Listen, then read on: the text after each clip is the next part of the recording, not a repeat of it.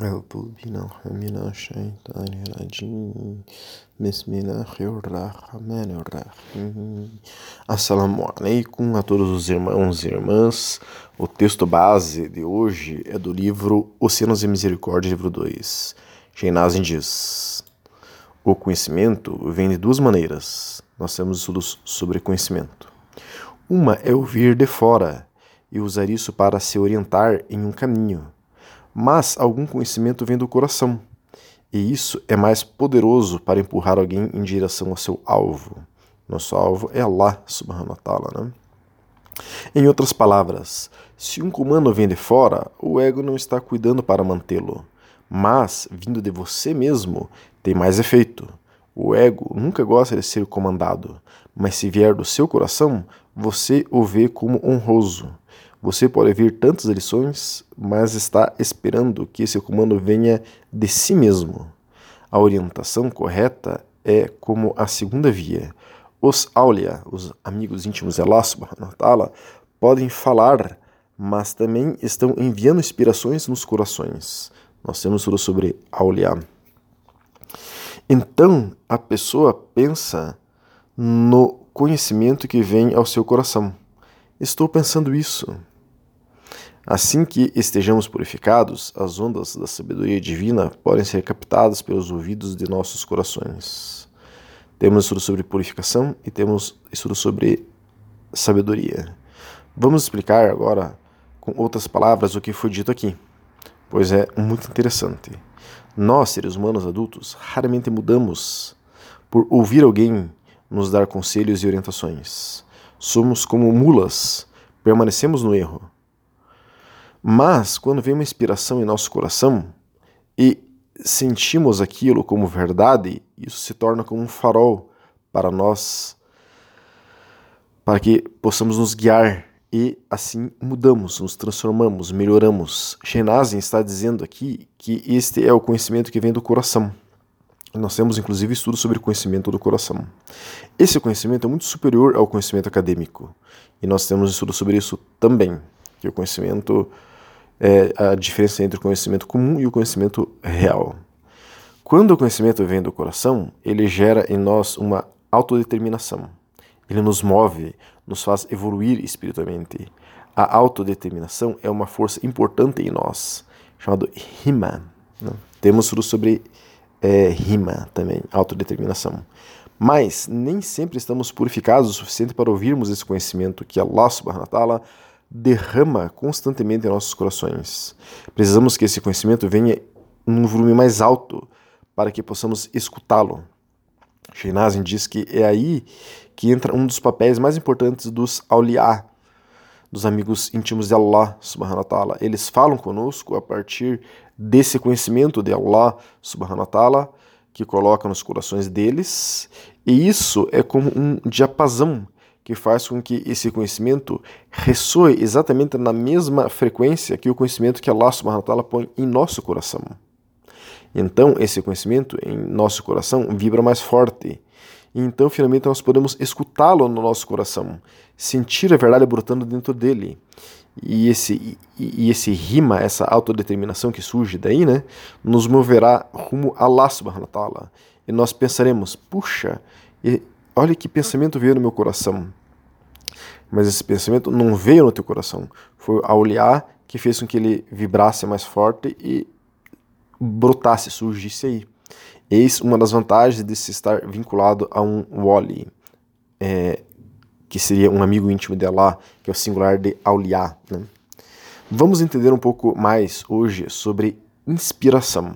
Nós temos já dois estudos anteriores sobre inspiração. Um que dá as bases no Corão e na Sunna é, do que é inspiração, outro que se trata que trata como reconhecer a inspiração e hoje nós vamos falar algumas outras facetas aqui da inspiração.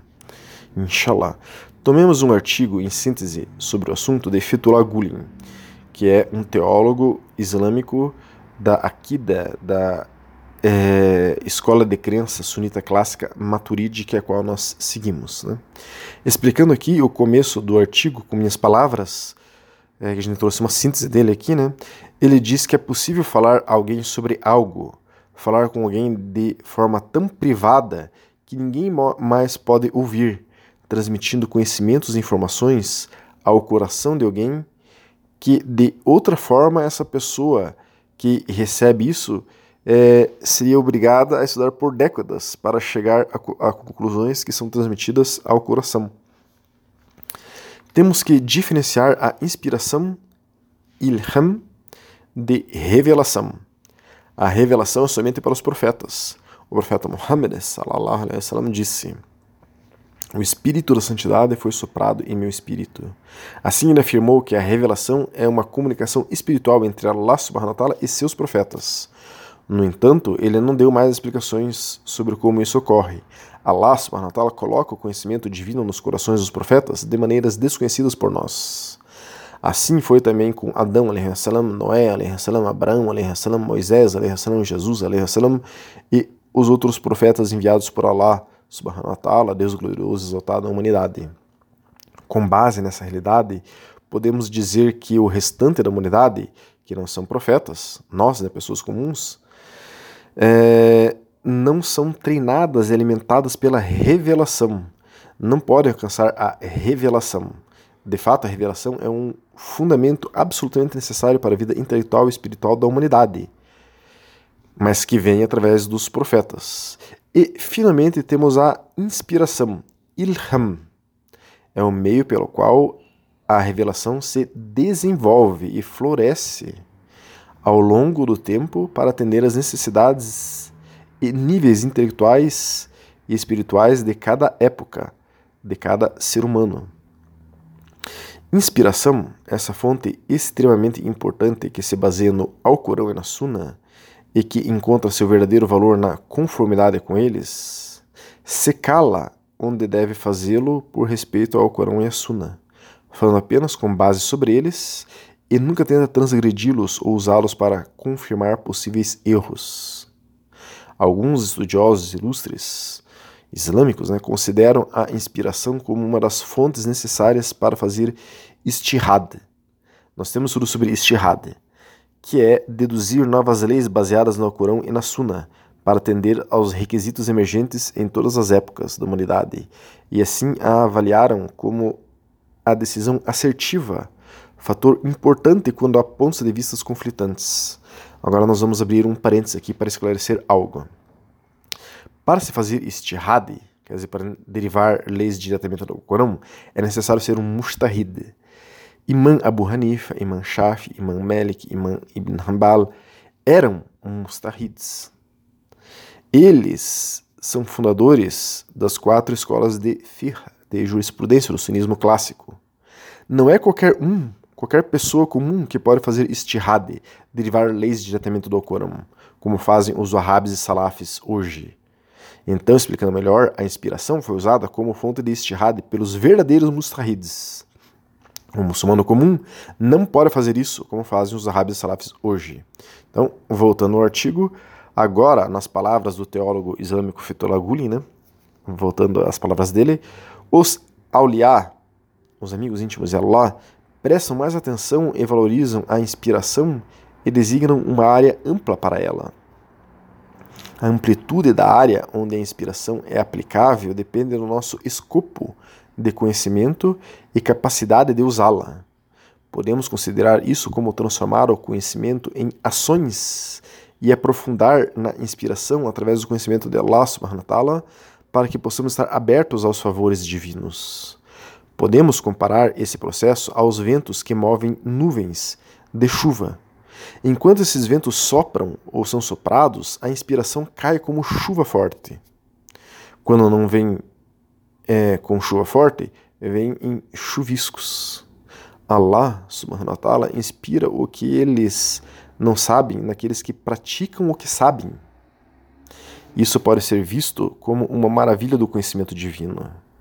A inspiração é aceitável e considerada sólida desde que esteja em conformidade com os princípios e fundamentos indiscutíveis estabelecidos pelo Corão e pela Sunna, e desde que possa ser vista como uma origem de regras e degrau secundário. Degrau, de regras de grau secundário, no entanto, é de caráter subjetivo e, portanto, não vincula os demais. Então, só abrindo parênteses aqui para explicar, é, vejam ó, que ele está dizendo que a inspiração é como se fosse uma chuva forte que Allah subhanahu wa ta'ala manda naquelas pessoas que têm é, uma amplitude espiritual interna muito grande que separam um espaço dentro de si para receber essas inspirações, que eles têm desenvolvido os seus aparatos espirituais para recebê-las e que essas pessoas são pessoas que praticam o que sabem, quer dizer, elas sabem muitas coisas sobre a religião e elas colocam em prática isso que elas sabem, quer dizer, elas se tornam pessoas espiritualizadas. Então, elas estão se tornando aptas a receber inspiração. Aquela pessoa que sabe coisas da religião e não coloca em prática essas coisas, elas não estão aptas a receber inspiração. Agora, continuando aqui o artigo. Mas a revelação que vem aos profetas é um fenômeno objetivo e obrigatório. A revelação ocorre além das esferas da alma humana e das sensações, e sua certeza transcende a convicção que vem do mero conhecimento inspirado pelo divino. Como mencionado acima, geralmente ocorre por meio de um enviado angelical. Quanto ao que é dito no versículo, e ele revelou ao seu servo o que ele revelou. Sura 53, ayah 10 do Corão, é uma das maneiras pelas quais a revelação vem. Esse versículo, particularmente relacionado ao profeta Muhammad, que a paz e as bênçãos estejam sobre ele, expressa um favor direto, celestial e único, uma recompensa extra, de acordo com o espírito da ascensão, para o herói da proximidade com Allah subhanahu wa ta'ala. O anjo que trouxe a revelação do Corão ensinou ao profeta, salah, como recitá-la.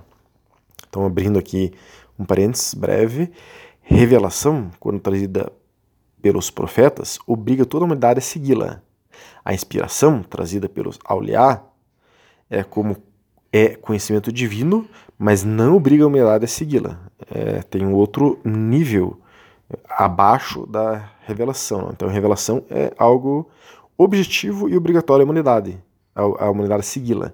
E a inspiração é algo subjetivo e não obriga a humanidade a segui-la.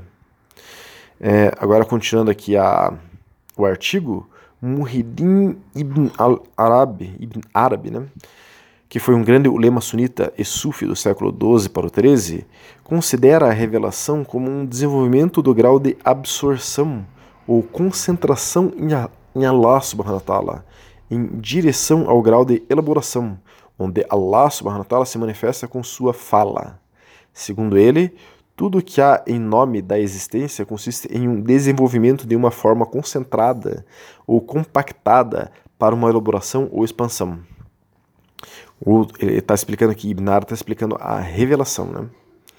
Outro importante conhecedor dos mistérios divinos interpreta o fenômeno da revelação como transição da existência, como conhecimento para a existência percebida.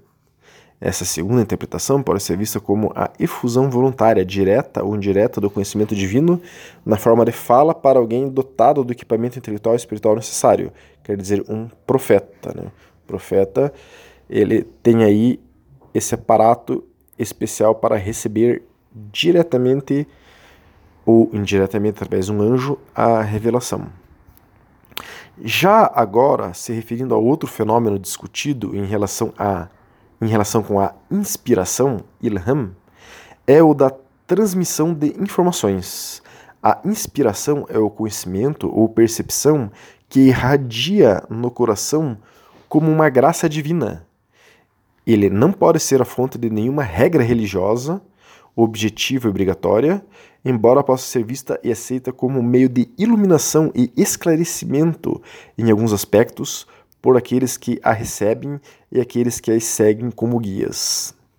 Então, em outras palavras, o que foi dito aqui é: revelação é só para os profetas, e quando ela chega, é lei. Né? Agora, a inspiração é uma graça divina que é colocada no coração de alguns auliá e mesmo, eventualmente, de pessoas comuns, mais purificadas, que é um conhecimento mais subjetivo, que dará iluminação àquele que a recebeu de maneira que a pessoa irá ter um grau de compreensão e aprofundamento enorme, bem maior de uma lei islâmica já existente. Essa pessoa não trará nenhuma nova lei islâmica, trará uma compreensão mais profunda da lei islâmica existente. Né? Então, continuando o artigo, a transmissão de uma informação comum ocorre em paralelo ou é proporcional ao esforço humano. Sem qualquer esforço por parte de um ser humano, a transmissão de informações não pode ocorrer. Quer dizer, uma pessoa não pode é, entender sobre medicina, direito, engenharia sem se esforçar. É, esse é o conhecimento transmissão comum. Agora, no entanto, a inspiração é um dom divino no qual o esforço humano tem pouca participação.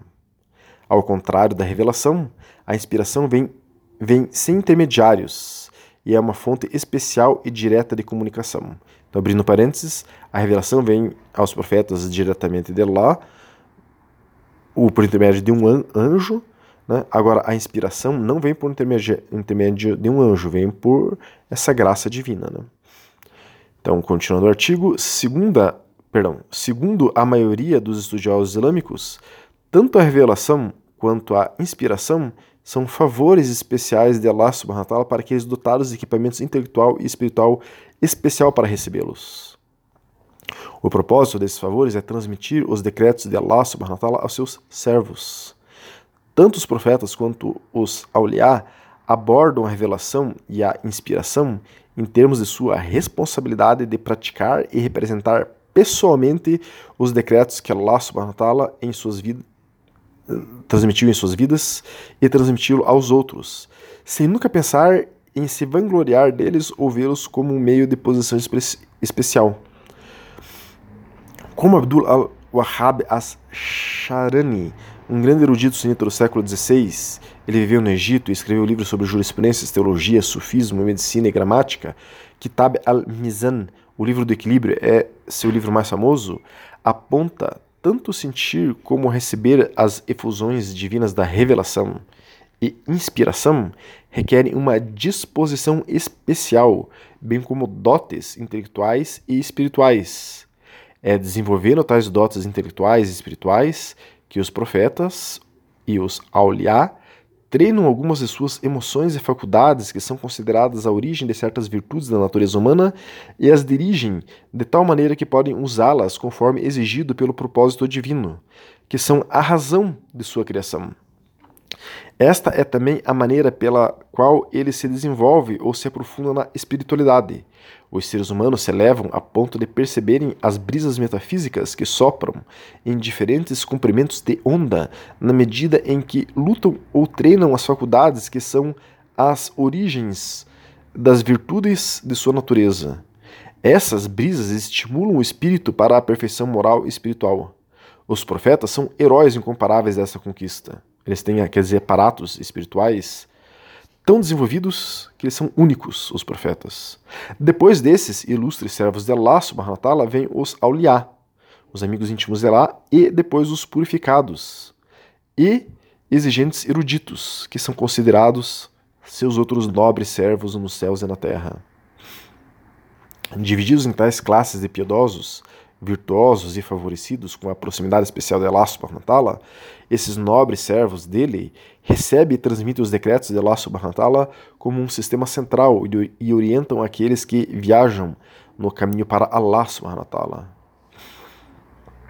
Ó oh Allah ta'ala, mostre-nos a verdade como verdade e permita-nos observá-la, e mostre-nos a falsidade como falsidade e permita-nos evitá-la e conceda tuas bênçãos e paz ao nosso mestre Muhammad salam, à sua família e aos seus companheiros. E assim termina este esclarecedor artigo sobre Ilham, inspiração. Irmãos e irmãs, não podemos nunca almejar recebermos revelações. Elas são unicamente para os profetas. E não haverá mais nenhum novo profeta sobre a terra. Somente teremos um profeta novamente aqui, que não é novo, quando Jesus voltar. Temos tudo sobre a volta de Jesus. Mas, voltando ao assunto, não devemos desejar receber revelações, pois elas são só. não são. elas não são para nós, são para os profetas, não são para as pessoas comuns. Mas podemos nos esforçar, nos purificar, buscar nos aprofundarmos dentro do nosso coração, estarmos permeados cada vez mais da substância da alma e não das sugestões do ego, e tudo isso nos colocará em contato com os nossos aparatos espirituais, colocados dentro de nós por Allah subhanahu wa ta'ala para que ele fale conosco. Esses aparatos são nossos sentidos interiores, nossa visão interior, nossa audição é, interior. Inclusive, temos um estudo sobre o ouvir interior, sobre a audição interior. Em contato com a nossa audição interior, poderemos ouvir as inspirações de Allah subhanahu wa que ele colocará em nossos corações, ou que ele já coloca em nossos corações. Isso está aberto e é disponível para todos. E o sufismo está aí para nos ensinar a irmos nessa direção. Que Allah subhanahu wa nos eleve a patamares que possamos escutá-lo. Assalamu alaikum wa rahmatullahi wa barakatuh.